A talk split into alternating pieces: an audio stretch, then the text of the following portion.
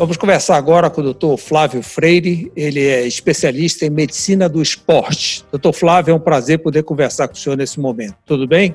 Tudo bem, Mauro. Honra é minha fazer parte aí da seletos convidados do programa Argumento. Obrigado pelo convite. Estou aqui à disposição para ajudar no que for preciso. Obrigado. Bem, uma especialidade muito nova e algo que agora a gente, parado na pandemia, começamos a pensar um pouquinho. Como é que vai ser essa volta? Qual é a sua sugestão? É, Mauro, é, você falou, você foi bem objetivo, né? Isso tem que ser muito bem planejado. É, a gente sabe da importância da atividade física, tanto do ponto de vista mental, né? Como do ponto de vista corpo para as pessoas. Mas antes de qualquer coisa, a gente tem que ter segurança. E para isso, tanto do ponto de vista ao ar livre como nos ambientes fechados, a gente tem que ter um planejamento para isso, né? Hoje, a Sociedade Brasileira de Medicina do Esporte e Exercício e a Sociedade Paraense também trabalham em cima dessa tese. A gente até apoia as pessoas a fazerem atividade ao ar livre, mesmo a prioridade sendo em casa. Mas, devido ao lado mental, o lado do estresse, as pessoas estarem confinadas durante tanto tempo, a gente até apoia a atividade física ao ar livre, desde que você respeite o distanciamento de pelo menos um metro, um metro e meio entre uma pessoa e outra, prioridade de ir sozinho, né, aos parques, às ruas, escolher horários em que você tem um fluxo menor, né, de trânsito de pessoas, né, e tomar sempre cuidado, tanto na ida quanto na volta, de higiene, né, superfície que possa estar contaminada, botão de elevador, maçaneta de carro, corrimão de escadas, enfim, isso tudo requer cuidados.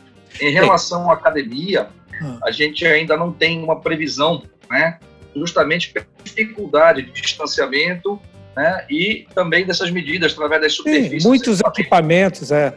Agora me diga uma coisa, tá bom, fazer exercício, fazer esporte ao ar livre. E o uso da máscara não atrapalha? Por exemplo, em mim eu sinto um incômodo muito grande para respirar.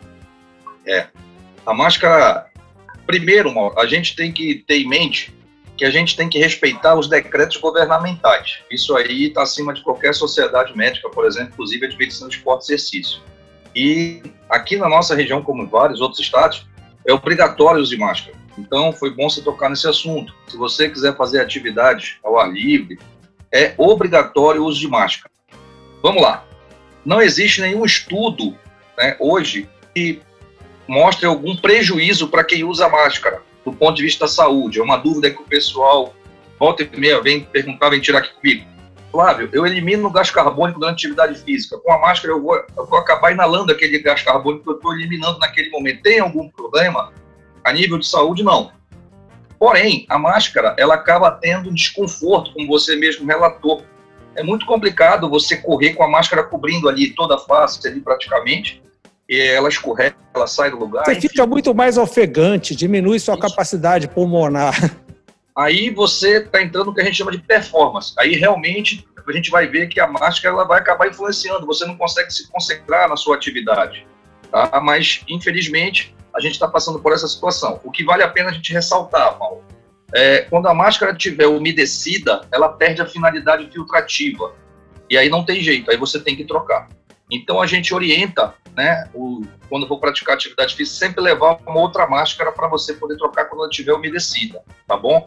Em relação ao material, a gente não aconselha a máscara cirúrgica, aquela descartável, ela umedece muito fácil.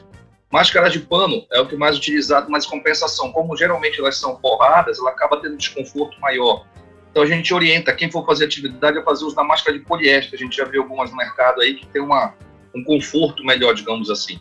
Mas até segundo normas, até decretos, não tem jeito, a gente tem que correr de máscara. E como vai ser os esportes coletivos? Como vai ser um basquete, um, o próprio futebol, aquela pelada de final de semana?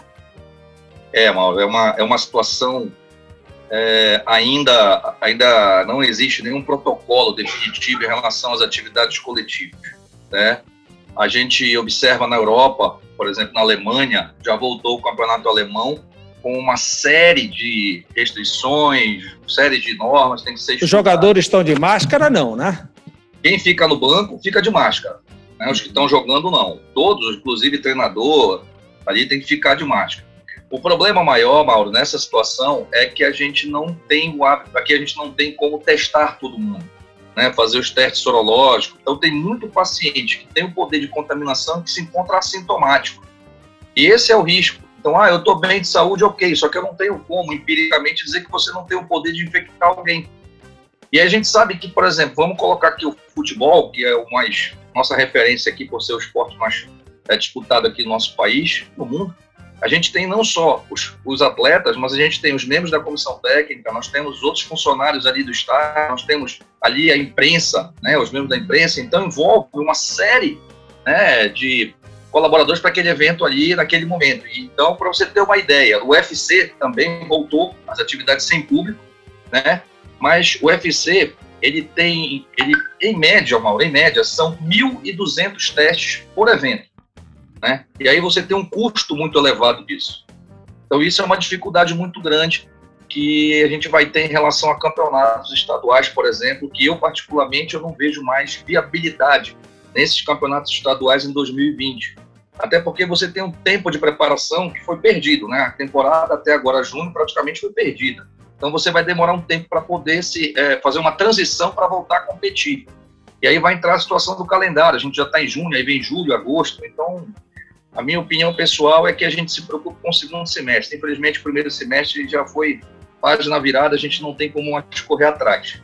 Mas a dificuldade maior que eu vejo é em relação aos testes. Essa é a maior dificuldade. Doutor Flávio, na pandemia, é lógico que a gente fez um exercício aqui, outro ali, usou a tecnologia e assim por diante, mas não foi com a mesma performance do dia a dia. Nessa volta ao esporte, essa volta à academia, o senhor sugere uma avaliação médica antes? Excelente colocação, Mal. Uh, o coronavírus é muito novo. Então, a gente ainda está aprendendo no cotidiano.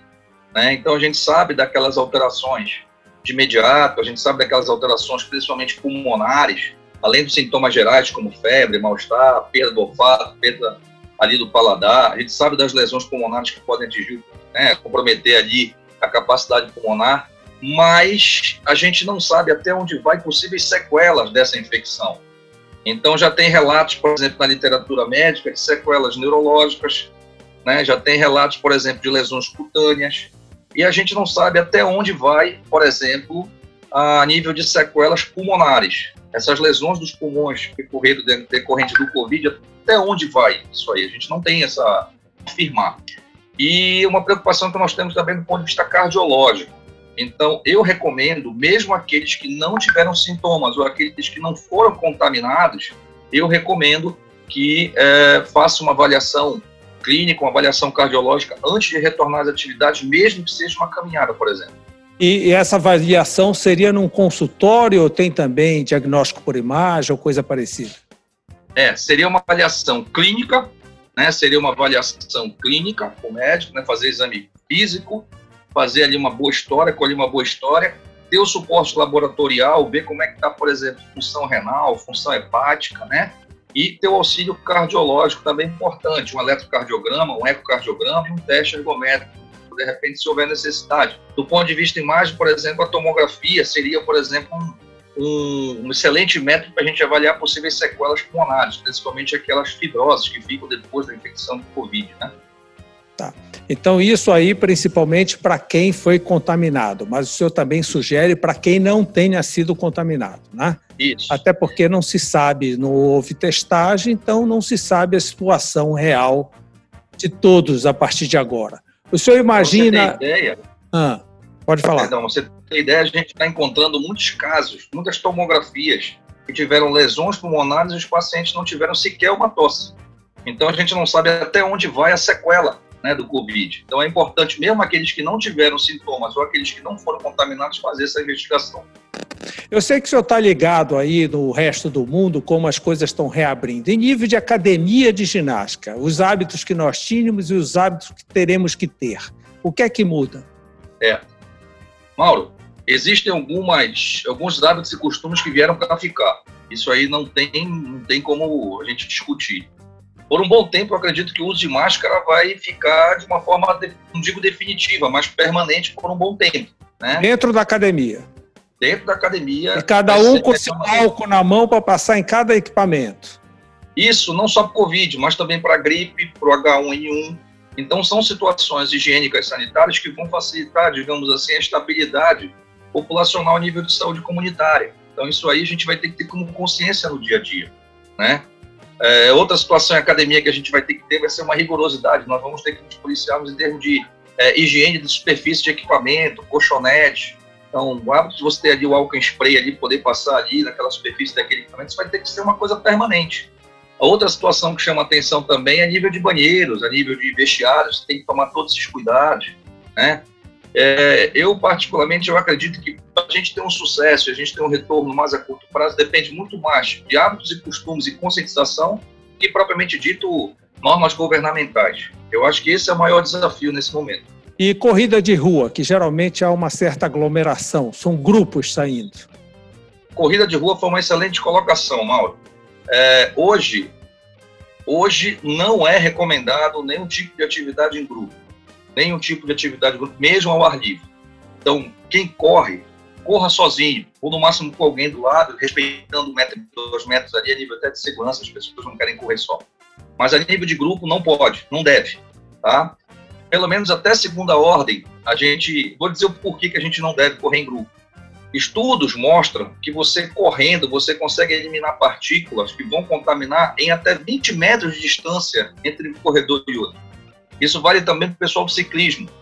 Então, você e o pessoal da esteira de... na academia também, né? É complicado, é complicado. Então, a recomendação que a gente, hoje, a gente pode é, recomendar aos corredores, corra sozinho. Como eu disse, evitando um fluxo menor de pessoas em horários estratégicos, evitar sempre aquele, aquele confronto, né? Você vem na contramão ali, no contrafluxo, vem outro corredor, evite, evite, siga pelo menos um fluxo único ali. São medidas simples e que podem ajudar bastante. Doutor Flávio Freire, muito obrigado por essa entrevista, por essas informações. Boa sorte no seu trabalho. Muito obrigado, Mauro. Espero em breve a gente estar aqui conversando a nível de performance, longe dessa parte aí de infecção, de é verdade. COVID, isso vai passar. Eu só peço Tomara. a Deus aí que vocês tenham saúde, tá bom? Obrigado. Nós todos, um abraço, até logo. Um grande abraço.